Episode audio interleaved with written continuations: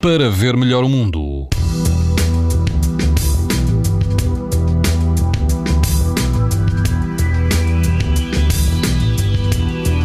E amanhã mantém-se o calor em todo o país. O uh, país vai apresentar risco alto e muito alto de exposição à radiação ultravioleta.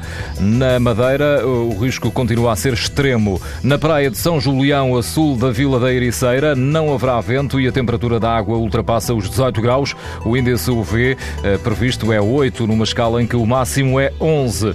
Se estiver mais a norte, na praia Dunas Mar, em Vila Nova de Gaia, o risco de exposição exposição aos raios UV é muito alto. Aqui também não haverá vento e a água do mar vai ultrapassar os 21 graus. No Algarve, na praia de Faro, a água pode chegar aos 22 graus e não há vento. O índice UV é de 10, ou seja, muito alto. Pode ouvir estas informações no site da TSF e também em podcast. Para ver melhor o mundo, uma parceria Essilor-TSF.